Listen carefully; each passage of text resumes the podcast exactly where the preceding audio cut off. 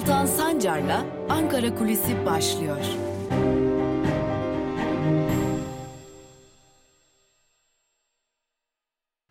Merhabalar sevgili Özgürüz Radyo dinleyicileri. Ankara Kulisi programıyla haftanın 3. gününde Özgürüz Radyo'da sizlerle birlikteyiz. Şimdi dünkü Ankara Kulisi programında sormuştuk. Cumhurbaşkanı Erdoğan ve Milliyetçi Hareket Partisi Genel Başkanı Devlet Bahçeli yeni bir anayasa yapımını sık sık dile getirmeye başladılar. Lakin burada meclis çoğunluğu konusunda bir takım eksiklikler var. Yani yetmiyor e, her iki partinin milletvekili de bırakın meclisten bir anayasa geçirmeyi referanduma götürmeye dahi yetmiyor. Ve programı şu soruyla kapatmıştık. Ne olacak? Yani bir destekçi bulabilecekler mi? Şimdi buna dair bazı iddialar var. Buna dair bazı gelişmeler olduğu belirtiliyor. Şöyle başlayalım. Cumhurbaşkanı Recep Tayyip Erdoğan, AKP Genel Başkanı kendisi aynı zamanda ve e, Saadet Partisi'nin e, önemli isimlerinden Oğuzhan Asiltürk ile bir görüşme yapmıştı. Bu görüşmenin ardından da Saadet Partisi acaba Cumhur İttifakı'na katılır mı gibi sorular sorulmuştu. Zira Oğuzhan Asiltürk'ün de bunu istediği biliniyordu ve buna dair tartışmalar da Saadet Partisi içerisinde devam ediyor. Ancak Saadet Partisi Genel Başkanı Temel Karamollaoğlu'nun ve ekibinin buna karşı ciddi bir direnç içerisinde olduğunu da biliyoruz. Yani içinde AKP ve MHP'nin olduğu herhangi bir ittifaka biz kesinlikle girmeyiz, adım atmayız diyorlar. Ancak partili kaynaklar Asil Türk'ün destekçilerinin partiye zarar verecek adımlardan kaçınmaya çalıştıklarını ancak Cumhur İttifakı konusunda başta Karamollaoğlu olmak üzere diğer isimlerle ters düştüklerini de söylüyorlar. Şimdi iki aydır Temel Karamollaoğlu'ndan e, randevu talep edenler var. Bu randevu talep edenlerden biri Oğuzhan Asil Türkiye yakınlığıyla da bilinen Abdülkadir Karaduman ancak iki aydır kabul etmiyor e, Temel Karamollaoğlu bu ismi. Zira kendisine bir mesaj getirilebileceği belirtiliyor. Lakin Karamollaoğlu'nun e, eğer ittifaka gidilmemesi halinde partiyi olağanüstü kongreye götürebileceği ve genel başkanlığın değiştirilebileceği gibi bir takım iddialar da kulislerde konuşuluyor. Hal böyle olunca e, tabii ki tahmin edeceğiniz üzere Saadet Partisi'nin direnci kısmi olarak kırılmış olacak. Elbette ki Saadet Partisi'nin tek başına varlığı yine yetmeyecek çünkü sadece bir milletvekili var. Bu daha çok e, baktığımızda e, %50 artı bir arayışları ya da anayasa olur da referanduma götürülebilirse buradan bir e, yeni yol çıkarma arayışı. Ancak burada iddia o ki İyi Parti'yi bir yakın markaj bekliyor. Yani İyi Parti'ye özellikle son dönemde HDP üzerinden, Millet İttifakı üzerinden, CHP üzerinden yaşanan tartışmalar ile birlikte bir yakın markaj bekliyor ve buradan bir kıskaç e, uygulanabilir ve böylelikle İyi Parti'nin en azından bazı milletvekillerinin diyelim e, referandumda evet oy vermesi sağlanabilir ki böylelikle e, daha doğrusu mecliste referanduma götürmek için evet oy vermesi sağlanabilir ki böylelikle sandığa gitme olasılığı giderek yükselmiş olur. Şimdi şunu biliyoruz bir seçim sürecine girilmiş durumda ama bu seçim nasıl olacak? Yani biz e, her zaman olduğu gibi bir genel seçime mi gideceğiz yoksa hep söylediğimiz gibi mevcut sistem krizler sistemi olduğu için ve anayasadan bir güven oyu alma ihtiyacı hasıl olduğu için acaba bir referandum ile bir güven oyu arayışı gerçekleştirilebilir mi sorusunun e, muhatabı şu aralar İyi Parti ve Saadet Partisi olacak gibi görünüyor. Peki Şimdi bir diğer tartışma da şu Ankara'da. HDP kapatılır mı? Bu tartışma uzunca yıllardır Türkiye'nin gündeminde. Özellikle 2015 yılından bu yana bu tartışmayı yaşıyoruz. Hatta biz bu tartışmayla yatıp bu tartışmayla kalkıyoruz. Fakat e, özellikle Gara konusunda yaşananlar ve ardından İçişleri Bakanı Süleyman Soylu, Cumhurbaşkanı Recep Tayyip Erdoğan ve özellikle MHP Genel Başkanı e, olan Devlet Bahçeli hatta İyi Parti'nin genel başkanı e, olan Millet İttifakı'nın da ortağı Meral Akşener'in çıkışları e, HDP'ye yönelik kapatma sürecinin daha fazla toplumsal destek daha doğrusu siyasal destek e, bulmasına yol açmış durumda. Bugüne kadar HDP bu tartışmaları ciddiye almıyordu. Konuşur konuşurlar susarlar hatta HDP bir bakkal ya da bir dükkan değil kepenini indirince HDP'nin kendisi ortadan kalkmaz diyorlardı ama e, iddia o ki HDP de artık bu tartışmaları ciddiye almaya başlamış durumda. Yani iktidarın e, daha doğrusu Yargıtay'ın ve ardından da Anayasa Mahkemesi'nin böylesi bir adım atabileceği düşüncesi hasıl olmuş durumda. Zaten e, öyle görünüyor ki Yargıtay bu konuda adım atmaya hazır. Lakin Anayasa Mahkemesi'nden çıkabilecek olası sonuçları iktidar da iktidar cenahı da kestiremiyor. Bunun için burada en yüksek presin e, doğrudan doğruya Anayasa Mahkemesi'ne uygulanabileceği belirtiliyor ki Ankara'da da artık Anayasa Mahkemesi'nden de olası bir kapatma davasında sürpriz bir sonuç çıkmasın diye artık Anayasa Mahkemesi'nde yakın markaja alınacağı günlerin geldiği belirtiliyor. Yani işin özü şu, Türkiye bir sandık hazırlığında. O sandığa gidebilmek için öncelikle meclisten bir karar çıkarılması gerekiyor. Bu kararın çıkarılabilmesi için önce HDP'nin hedef alınması gerekiyor. Ardından da sandıkta e, mutlu olabilmek için yani Cumhur İttifakı'nın mutlu olabilmesi için de yine HDP'nin hedef alınması gerekiyor. Şimdilik görünen o ki Ankara'da böylesi bir strateji kurulmuş durumda. Önümüzdeki günler bu stratejinin değişip değişmeyeceğini ya da işleyip işlemeyeceğini bizlere gösteriyor olacak diyelim ve Ankara kulisini noktalayalım. Yarın tekrar Özgürüz Radyo'da görüşebilmek umuduyla. Hoşçakalın.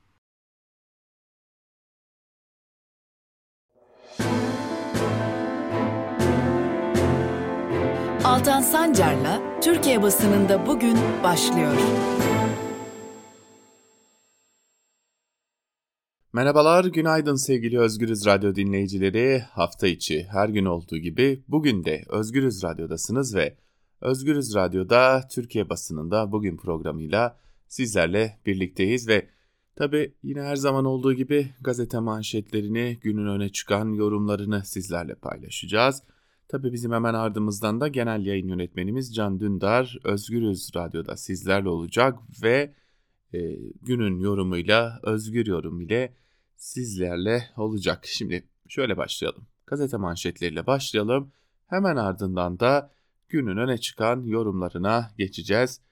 İlk gazete Cumhuriyet. Cumhuriyet'in manşetinde ise Erdoğan'a 5 soru sözleri yer alıyor ve şunlar kaydediliyor ayrıntılarda. CHP lideri Kemal Kılıçdaroğlu 13 şehidin acısı tazeyken iktidarın çok tehlikeli bir tutum takındığını belirterek toplumu bölüyorlar.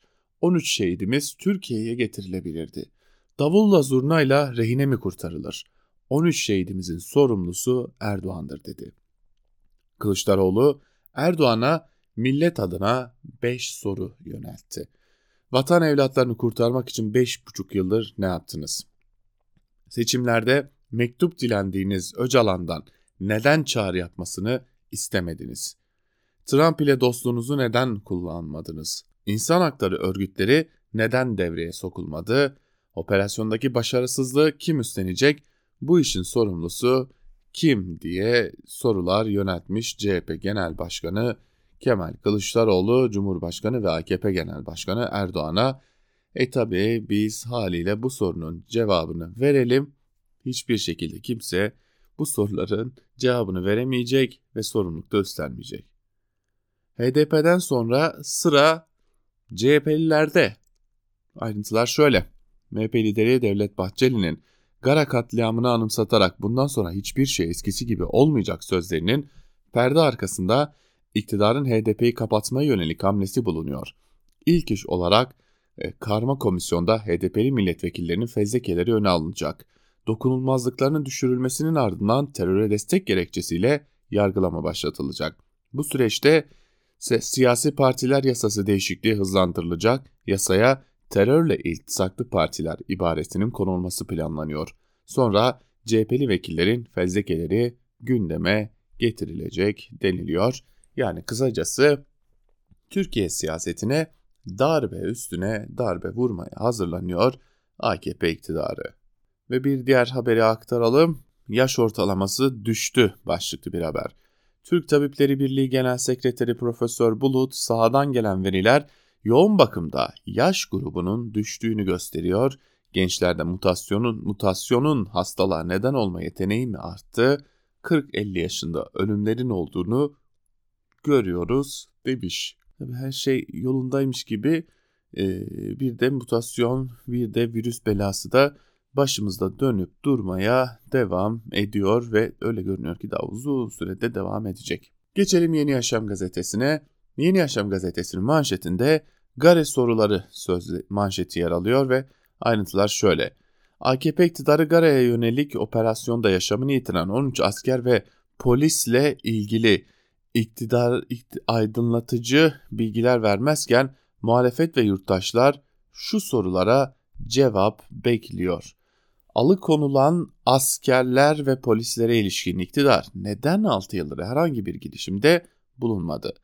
IŞİD'in elindeki rehineler için pazarlık yapılırken neden PKK'nın elindeki asker ve polisler için yapılmadı? Aileler 6 yıldır tüm partileri ziyaret etmesine rağmen özellikle iktidar partisi neden olumlu karşılık vermedi? Alıkonulanların tutulduğu bir kampa yönelik neden uçak ve helikopterle ağır bombardıman yapıldı? Alıkonulanların nasıl yaşamını yitirdiğine dair bağımsız kurumların inceleme yapmasına izin verilecek mi? Erdoğan'ın önceden duyurduğu çarşamba müjdesi neden açıklanmadı? Müjde operasyonla mı ilgiliydi? İktidar emrini verdiği bir operasyonun sonuçlarıyla ilgili hesap vermezken neden HDP'yi suçluyor? En önemlisi hükümet bu operasyonla ilgili sorulan sorulardan neden bu kadar rahatsız oluyor diye devam ediyor ayrıntılar. Hevlire füze başlıklı bir diğer haberi aktaralım. Federe Kürdistan bölgesinin başkenti Hevler'de önceki akşam ABD askeri üssünün bulunduğu bölgeye füzeli saldırı düzenlendi. Atılan Katuşa füzeleri Naznaz City, Veziran ve Bahtiyari Mahallesi hayvan pazarı ve Hevleve Uluslararası Havalimanı'na isabet aldı. Füzelerden biri Çin'in Erbil Başkonsolosluğu yakınlarına düştü. Saldırı nedeniyle havaalanında uçuşlar durduruldu. Saldırıda ABD üstünde görevli bir sözleşmeli personel hayatını kaybederken Zerevani peşmergeleri ve ABD üstünde 5 sözleşmeli personel ve 1 ABD'li asker yaralandı. Federe Kürdistan Başkanı Neçirvan Barzani de BM Güvenlik Konseyi'ne saldırıları bertaraf etme çağrısında bulundu. BM Genel Sekreterinin Irak özel temsilcisi de bu saldırılar istikrar için ciddi tehlike oluşturmaktadır demiş. Bunlar da e, Yeni Yaşam gazetesinin birinci sayfasında yer alan iki öne çıkan haberdi. Ve geçelim Bir Gün gazetesine. Bir Gün gazetesinin manşetinde ise ölümlerinin sorumlusu saraydır sözü yer alıyor ve şunlar kaydediliyor. Gara'daki operasyonun 13 kayıpla sonuçlanmasının yankıları sürüyor. Erdoğan'ın müjde olarak duyurmayı planladığı ancak büyük bir kayıpla sonuçlanan operasyon sonrası iktidar kanadı sorumluluğu üstlenme niyetinde değil. İktidar günler sonra mecliste bilgi verdi, Soylu ve Akar muhalefet liderleriyle görüştü. Bakanların Kılıçdaroğlu ve Akşener ile yaptıkları görüşmeye dair bilgi paylaşılmadı. Kılıçdaroğlu görüşmenin ardından grup toplantısında konuştu. Yaşamını yitiren askerlerle ilgili sorumluluğun Erdoğan'da olduğunu ifade eden Kılıçdaroğlu 13 kişi hayatını kaybetmiş umrunda bile değil. Kongre yapıyor. O gülüşmeler, kahkahalar, fıkralar. 13 kişi hayatını kaybetti dedi. HDP eş genel başkanı Mithat Sancar da AKP'nin muhalefeti sorumluluğuna ortak etmek istediğini belirtmiş. Beşli Çete'de ihale kavgası başlıklı bir diğer haber. Kamuoyunda Beşli Çete olarak bilinen şirketler ihale kavgasına başladı. Cengiz Holding çoğu ihalede partneri olan Limak'ı Hatay Büyükşehir Belediyesi'ndeki ihale nedeniyle şikayet etti. Limak ihaleden elendi. Erdoğan'ı gördükçe aşık oldum diyen eski AKP MKYK üyesi Ethem Sancak'ın BMC'si AKP'li Kocaeli Belediyesi'nin alamadığı otobüs ihalesi nedeniyle kamu ihale kuruluna başvurdu. İhaleyi Karsan kazanmıştı. Yani pastanın payı da küçülmedi. Ee, anlamadığım şey neden böyle birbirleriyle kavga ettikleri neyse büyükleri araya girince kuvvetle muhtemel e, bu da çözülür. Ve bir diğer haber. İtfaiye ödeneği Kur'an kursuna. Diyarbakır Büyükşehir Belediyesi'nin pandeminin yakıcı etkisi devam ederken gerçekleştirdiği Kur'an kursu yapım işi ihalesi sonuçlandı. Ekim ayında itfaiye ve koordinasyon merkezleri yapım projeleri harcama kaleminden Kur'an kursu projelerine kaynak aktaran kayyum yönetimi Bismil'de inşa edilen yatılı Kur'an kursu için 7.8 milyon liralık sözleşmeye imza attı. E tabi bunun ardından Ergani'de, Silvan'da da bir şeyler yapılacak. Yani iktidar bu dönemde AKP'nin kayyımları diyelim daha doğrusu iktidar da demeyelim e, böyle sömürmeye devam ediyorlar. E, tabii bir de böyle Diyarbakır olması ayrı bir önem taşıyor elbette. E, çünkü yani Diyarbakır ve e, burada atanan kayyımlarla, burada yürütülen politikalarla bir biçimde bir zihin yıkama, bir değiştirme, e, bir dönüştürme hamlesi de var. Ya bunun çeşitli adımları zaten sık sık e, gerçekleştirilir. Bazen işte bunun adı uyuşturucu olur, bazen başka şeyler olur, bazen başka yollar olur. Geçelim Evrensel Gazetesi'ne. Evrensel Gazetesi'nin manşetinde operasyon muhalefete yöneldi sözleri yer alıyor ve şunlar kaydediliyor. Rehine kurtarmada başarısız olan Gari operasyonu içeride muhalefeti ezme operasyonuna dönüştürüldü. Muhalefet partilerinden aydınlara iktidarınkine aykırı görüş açıklayan herkes hedefte hedefe konuyor. İktidar ortağı Bahçeli'den HDP hemen kapatılmalı çağrısı da geldi. Gari operasyonunun iç siyasete yansımasını Profesör Doktor Mesut Yeğen değerlendirdi. Amaçlanan sonuç büyük ihtimalle alınan sonuçtan çok farklıydı ve şimdi yapılanlarda belli ki iki şey hedefliyor.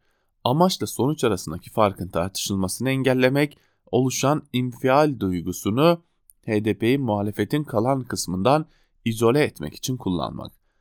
Bu operasyonun neden başarısız olduğu, benzer operasyonlarla gidilecek bir yer olmadığı, Kürt sorununun barışçıl ve demokratik çözüm yerine ezerek çözme, çözme politikasıyla bağlantılı olduğu gerçeğini tartışmak yerine süreç muhalefeti sindirmenin dayanağı yapılıyor denilmiş.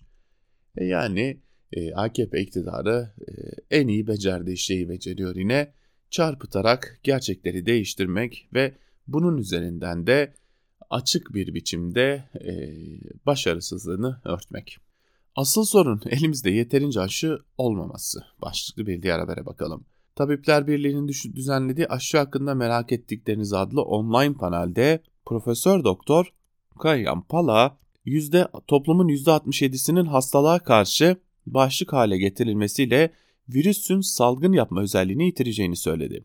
Pala aşılar kamu malı olmalı da dedi.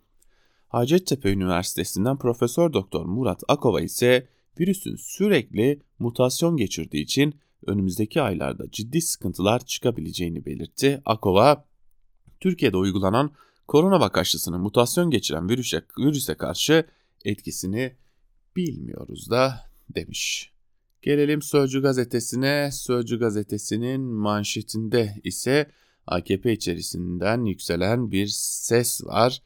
Oğlum çuvalla, çuvalla para götürürken esnaf ekmek götüremiyor. Şanlıurfa İl Yönetim Kurulu üyesi İbrahim Savacak, belediye başkanı Abidin Beyazgül'e siyaset mafyacılığı yapma dedi.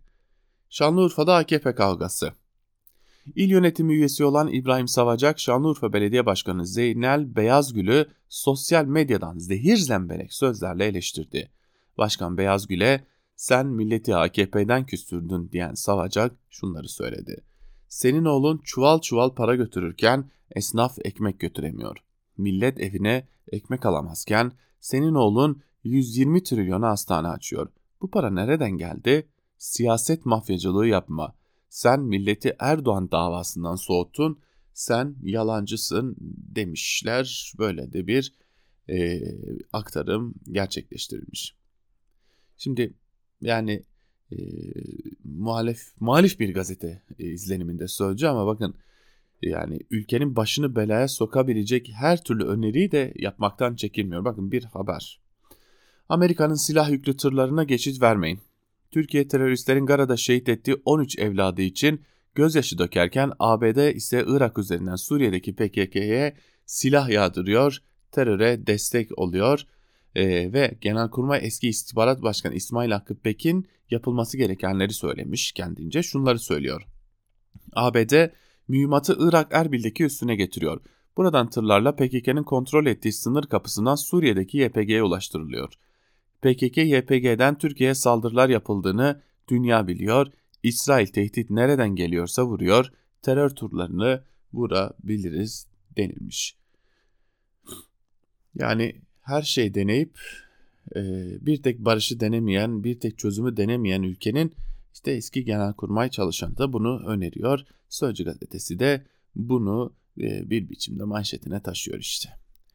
Karar gazetesiyle devam edelim. Aşıda çözüm ortak üretim manşetiyle çıkmış Karar gazetesi ve şunlar kaydediliyor.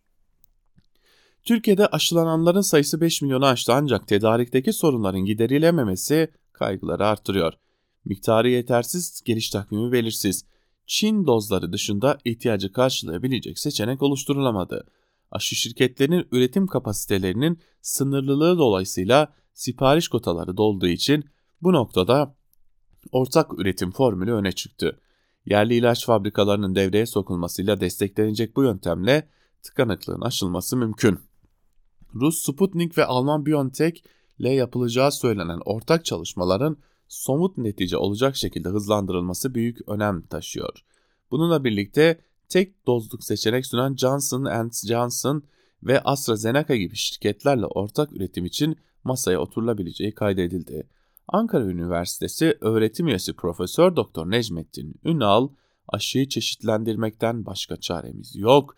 Üretimle altyapımızı geliştirmemiz lazım demiş ve ayrıntılar Karar Gazetesi'nde aktarılmış. Ve geçelim iktidarın e, pembe, toz pembe gazetelerine. Sabah gazetesiyle başlayalım. Gazi hemşirenin ümiti söndü manşetiyle çıkmış ve bir bölümünde şunlar kaydedilmiş. Hemşire Zeynep Yılmaz 2016'da Nusaybin'de ambulansla göreve giderken PKK pususunda 7 kurşunla göğsünden vuruldu. 6 ay komada kaldıktan sonra uzman çavuş Ümit Gıcır'la tanıştı ve yeniden hayata bağlandı. Ama mutluluğu çok kısa sürdü. Çünkü Gıcır aynı yıl PKK'lilerce kaçırıldı. Şimdiye kadar umutla bekleyen Yılmaz, Gara'dan gelen acı haberle yıkıldı. 5 yıldır hep yolunu gözledim. Dolayısıyla doyasıya yemedim içmedim. Hiç eğlenmeye gitmedim. Gelir de bulamaz diye evimi değiştirmedim denilmiş. Bir kez daha söyleyelim. Bu iş böyle bitmeyebilirdi, bu iş böyle olmayabilirdi. Bunun böyle olmayacağına da olmaması gerektiğine dair de olmaya, olmayabilir ihtimalini de ortaya koyan birçok emare vardı. Bu insanlar bu acıları yaşamayabilirlerdi.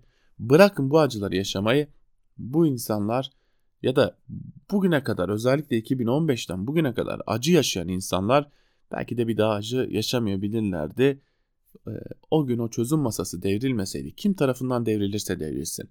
O gün o çözüm masası devrilmeseydi bugün acıyı konuşmuyor olacaktık.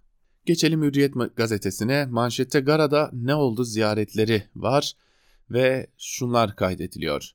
Milli Savunma Bakanı Akar ve İçişleri Bakanı Soylu, CHP lideri Kılıçdaroğlu ve İyi Parti lideri Akşener'i ziyaret edip Gara'da yaşananlar hakkında ayrıntılı bilgi verdi. Kılıçdaroğlu'nun bakanlara neden bunca zaman beklendi, 2015'ten beri ne yaptınız sorularını sorduğu belirtildi. Akar ve Soylu daha sonra Akşener'i ziyaret etti. Katliamı terör örgütünün yaptığını gösteren fotoğraf ve otopsi raporlarını Akşener'e gösterdiler. Akşener görüşmeye kurmaylarından kimseyi almadı deniliyor haberde. Ve işte dakika dakika tüm operasyonun ayrıntıları gibi e, bir takım bilgiler de var.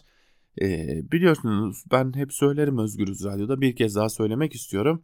AKP iktidarı bir şeyin üzerinde ne kadar tepiniyorsa ve yani gazetelerini, medyalarını da e, bir biçimde e, bunun üzerinde tepindirip duruyorsa orada bir acaba vardır. Ve geçelim milliyete. Milliyeti manşetinde alçaklığa tavır koyun sözleri yer alıyor ve ayrıntılarda şunlar kaydediliyor. PKK'nın alıkoyduğu 13 kişi şehit etmesi ve Pençe Kartal 2 harekatına ilişkin mecliste düzenlenen özel oturumu yöneten Meclis Başkan Vekili Celal Adan, terörle arasına mesafe koymayanların PKK ile aynı muameleyi göreceğini vurguladı. İçişleri Bakanı Süleyman Soylu ile milletvekillerini bilgilendiren Savunma Bakanı Akar, operasyon öncesi 5 ay hazırlık yapıldığını söyledi denilmiş. Şimdi buradaki çarpıcı cümle şu ki dün mecliste bu konu tartışıldı zaten. Celal Adan bir MHP, MHP milletvekili kendisi ama meclis başkan vekili ve o meclis başkan vekilliği koltuğuna oturduklarında siyaset yapamazlar. Ama Celal Adan sağ olsun ki bu çok normal bir şey çünkü e, bu bir gelenek haline getirildi zaten hani AKP'li meclis başkanlar başkanı da e, işte e, başkan vekili de işte şimdi CMHP'nin başkan vekili de ki bu bilerek yönet sırası gelmeden yönettirilmiş gibi de duruyor ya e, öyle görünüyor ki e, siyaset yaptılar ve doğrudan doğruya HDP'yi hedef aldılar ve zaten burada e, tartışıldı tartışılmaya da devam ediliyor. Ve geçelim Yeni Şafak'a şöyle hızlıca onları da aktaralım. Yeni Şafak'ın bugünkü manşetinde alın size infazın kanıtları sözleri var ve dün mecliste yapılan konuşmalardan e, bir şeyler aktarılmış. Yine görüşmelerden bir şeyler aktarılmış. Yine ABD'ye ki ABD e, somut kanıt istemişti. E, PKK'nın yaptığına dair bize kanıt gösterin demişti. E, ve bir görüşme gerçekleştirilmişti. Burada kanıtlar sunulmuş. Ve Akit'in manşetine bakalım. Akit Türk-Kürt düşmanı HDP kapatılsın e, manşetiyle çıkmış bugün. Şimdi HDP Diyarbakır İl Başkanlığı önünde e, eylem yapan kadınlar ve aileler var. Yani Diyarbakır'da gidin çok net söylüyoruz. Yani zaten bu eylem nasıl organize edildi sorularının da bir takım dışa vurumları var ama e, gidin Diyarbakır'da herhangi bir şekilde en ufak bir eylem yapmaya çalışın. Yani deyin ki e, Diyarbakır'da sular akmıyor ya da ne bilelim Diyarbakır'da niye yağmur yağıyor kardeşim protesto bile yapsanız e, yani sizden önce polis orada olur o protesto yapacağınız alanda olur ama nedense Diyarbakır HDP il binası önünde HDP'liler dışında herkes eylem yapabiliyor. Ee, AKP iktidarı tehlikeli bir oyun kurguluyor. Ülkenin her bir yanında farklı farklı biçimlerde tehlikeli oyunlar kurguluyor.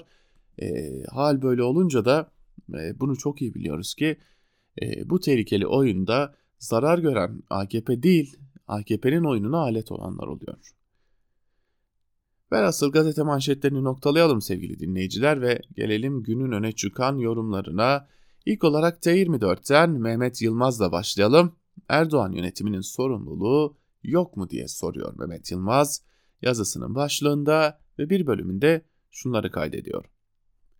Fırat'ın kenarında bir kurt koyunu kapsa kıyamet gününde onun bile hesabının Hazreti Ömer'den sorulacağı günler çok ama çok geride kaldı.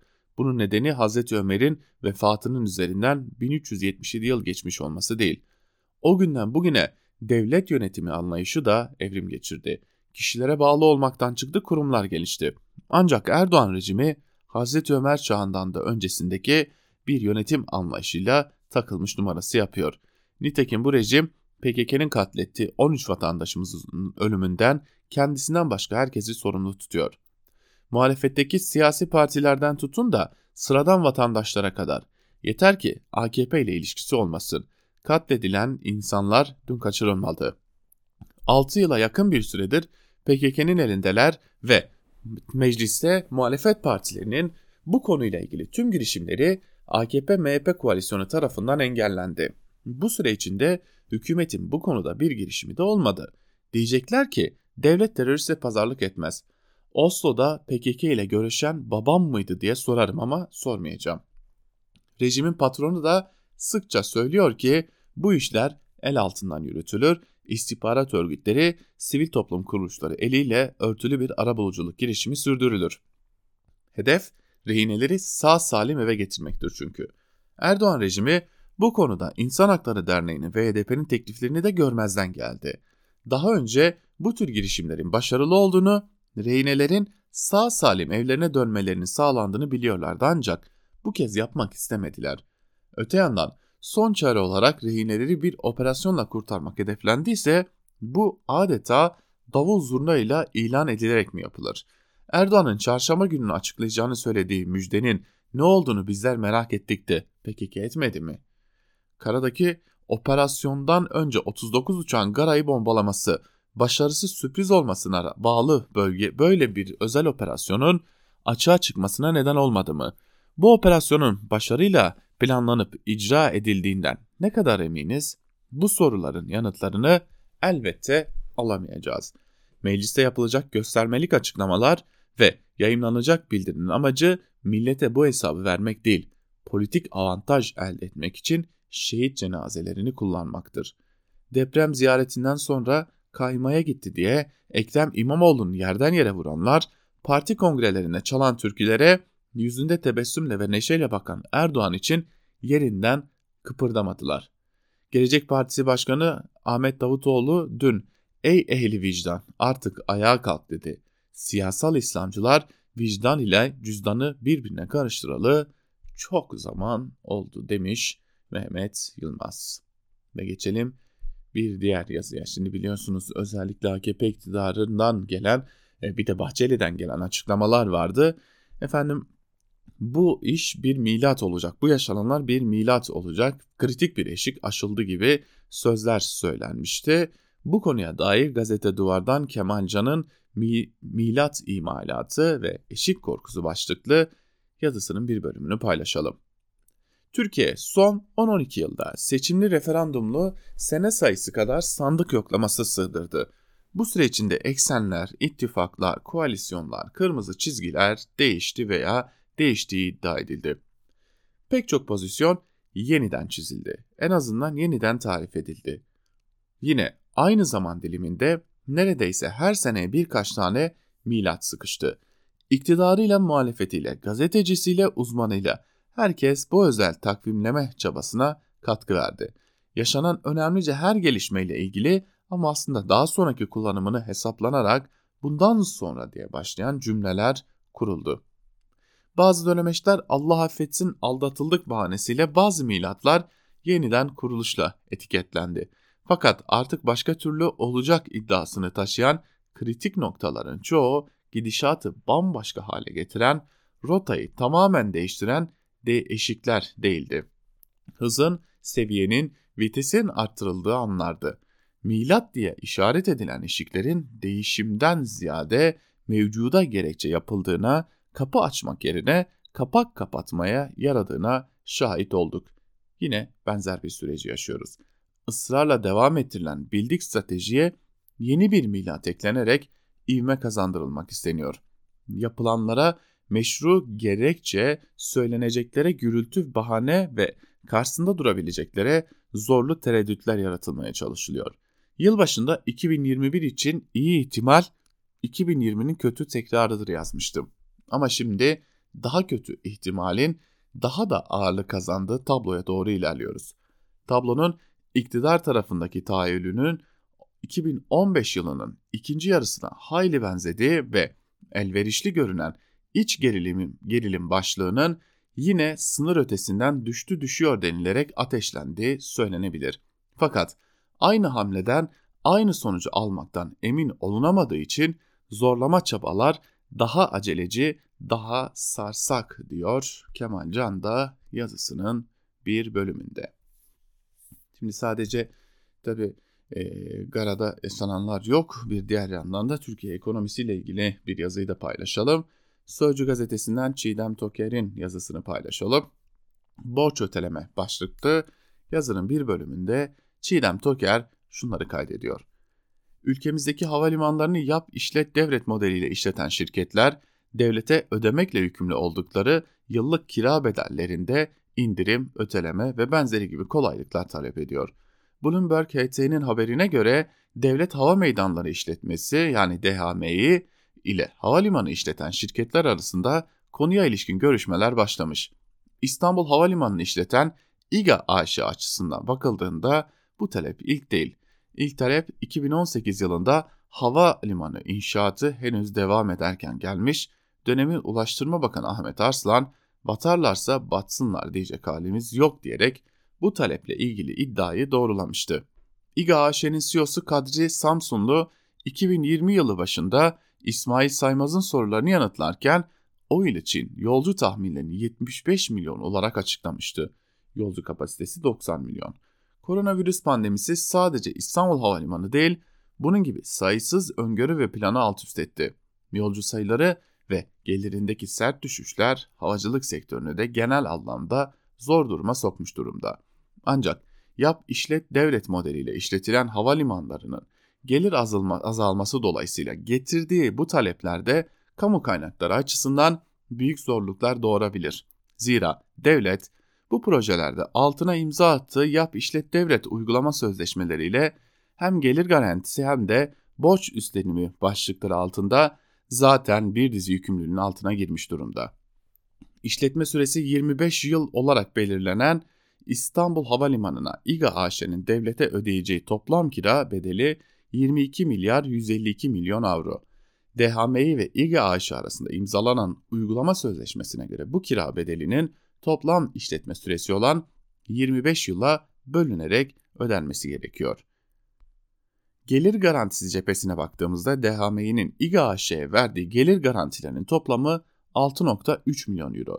İşletmeye alındığı ilk yıldan itibaren devlet her yıl değişen ve artan tutarlarda 12 yıl boyunca gelir garantisi verdi. İlgili yıl için yazılan garanti tutarının sistemi ise şöyle kurulmuştu. Belirlenen yıldaki gelirin altındaki bir gelir elde edilirse aradaki farkı DHM'yi İGA'ya gelirin üzerinde bir sonuç çıkarsa da İGA DHM'ye ödemede bulunacaktı. Her koşulda görüşmelerin ve sonuçlarının şeffaf biçimde kamuoyuyla paylaşılması gerekiyor. Koronavirüs pandemisi sözleşme sınırları içindeki mücbir sebep kabul edilse bile kamu tarafından ödenecek tutarları bütün vergi yüküm, yükümlüsü yurttaşların bilmeye hakkı var diye de yazısını noktalıyor. Çiğdem Toker tabi gelin görün ki biz Çiğdem Toker'in belirttiği gibi oradaki ayrıntıları hiçbir zaman öğrenemeyeceğiz diyelim ve bugünlük Türkiye basınında bugün programını noktalayalım. Sözü ve yorumu genel yayın yönetmenimiz Can Dündar'a bırakalım. Hoşçakalın, Özgürüz Radyo'dan ayrılmayın.